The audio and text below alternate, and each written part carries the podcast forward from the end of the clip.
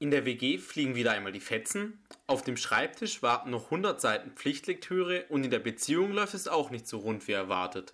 Als Student kann einem die neu gewonnene Freiheit schon einmal über den Kopf wachsen.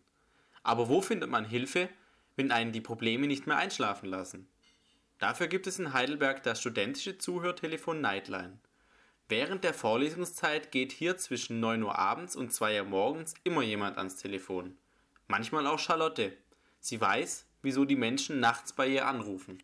Üblicherweise gibt es natürlich einen zwischenmenschlichen Kern. Also man streitet sich irgendwie mit seinem Mitbewohner oder man ist in seiner Beziehung unglücklich, die Eltern nerven oder es kann ihm auch mal zwischenmenschlich mit dem Prof schwierig werden. Aber es gibt natürlich auch sonst breit gefächert alle möglichen Sachen, wie dass man einsam ist, dass man verwirrt wegen sonst was ist. Also es ist ganz unterschiedlich und wir hören uns ja auch wirklich alles an. Das heißt, wenn jetzt da jemand anruft und sich aufregt, weil der Mitbewohner schon wieder nicht abgespült hat, dann würde man im ersten Moment vielleicht denken, wieso ist das ein Problem?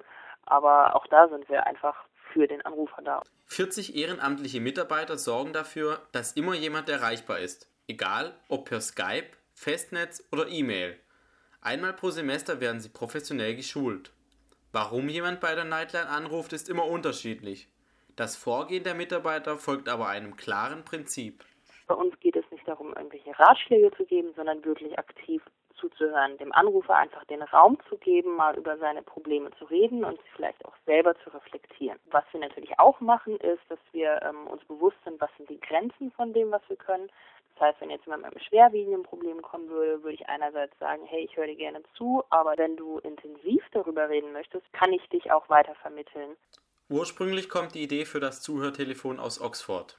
Von einer Erasmus-Studentin wurde sie vor 20 Jahren nach Heidelberg importiert.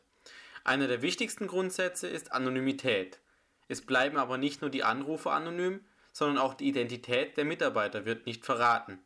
Laut Charlotte hat das drei Gründe. Einerseits wollen wir uns auch schützen. Wir sitzen nachts in einem Büro und wir bieten natürlich auch irgendwie einen Rahmen für private Gespräche an. Dann ist es aber auch einfach ganz wichtig, dass jemand, der weiß, hey, der Mitbewohner von meiner Freundin arbeitet da, der traut sich nicht mehr hier anzurufen, weil er nicht bei der Person am Telefon landen will.